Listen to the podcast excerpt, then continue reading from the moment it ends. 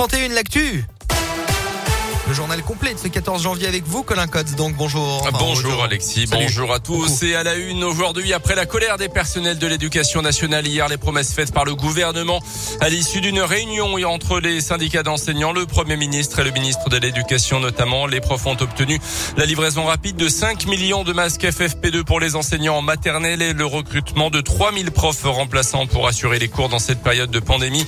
On jugera dans les prochains jours, a réagi à la sortie l'un des principaux syndicats après une une journée de mobilisation euh, qui a réuni près de 80 000 personnes dans les rues. Selon le ministère de l'Intérieur, ils étaient 1500 à Clermont.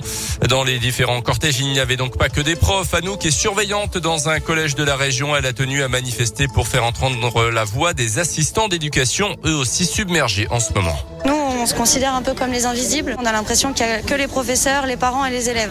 Alors qu'en fait, il y a toute la vie scolaire, les CPE, les AED, les AESH. Vous avez tout le personnel d'entretien aussi qui est présent et qui est en première ligne. Ça, on n'en parle jamais en fait. Surtout qu'avec les nouvelles mesures, on se sent encore plus délaissé parce qu'on est toujours les derniers au courant alors qu'on est les premiers à devoir l'appliquer. Ça commence à devenir vraiment compliqué, surtout qu'on est de moins en moins nombreux. Les personnes qui partent euh, en arrêt maladie ou qui sont en burn-out ou qu'on ne peuvent plus, c'est des heures sup que je ferai qui ne seront pas rattrapées, qui ne seront pas payées. Des fois, ça nous arrive de nous faire insulter, nous arrive de nous faire menacer. Je peux comprendre que ce soit pas simple de récupérer l'enfant et de le ramener à la maison, mais nous, on n'a pas le choix aussi. Autre piste évoquée par le gouvernement, le report des épreuves de spécialité du bac au mois de mars. Les évaluations de mi-CP qui devaient débuter la semaine prochaine vont également être reportées. Dans ce contexte, à retenir également cette nouvelle péripétie au Parlement concernant l'adoption du pass vaccinal. Après quatre heures de réunion, députés et sénateurs ont échoué finalement à trouver un accord sur le projet de loi. Selon la présidente de la commission des lois, c'est un tweet du patron des sénateurs, les républicains, qui a tout bloqué. La présidente parlant d'une atteinte intolérable au fonctionnement du Parlement. Dans l'actu chez nous, en Auvergne, il menaçait hier matin de commettre une tuerie dans un établissement scolaire. Un jeune habitant de Désertine dans l'Allier a été interpellé, hospitalisé en psychiatrie dans la foulée. C'est un internaute qui a averti les policiers après avoir aperçu euh, sur le web la vidéo du jeune homme qui exhibait une arme de poing et des munitions. Il a reconnu les faits d'après la montagne avant d'être examiné par un médecin qui a donc détecté ses euh, problèmes psychiatriques et sa dangerosité.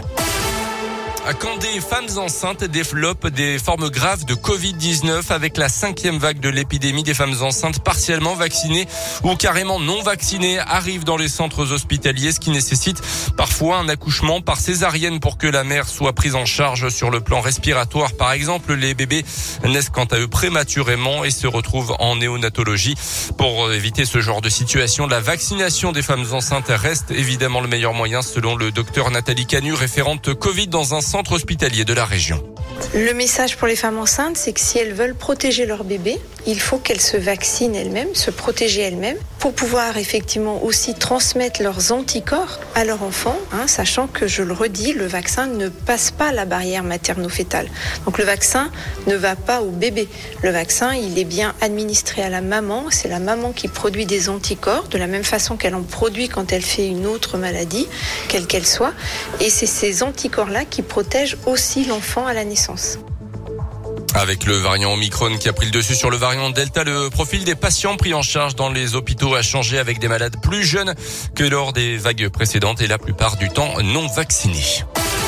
Les sports avec un nouveau revers pour Novak Djokovic en Australie. Le Serbe numéro un mondial a vu ce matin son visa être annulé une deuxième fois par le gouvernement australien, le ministère de l'immigration parlant, je cite, d'une décision d'intérêt public. Le Serbe suspecté de ne pas avoir respecté les règles sanitaires avant son entrée dans le pays pour disputer l'Open de Melbourne qui débute lundi. Djokovic qui peut encore faire appel. Et puis la victoire des Bleus du hand qui ont bien eh débuté l'Euro en Hongrie. Victoire 27 à 22 contre la Croatie hier soir.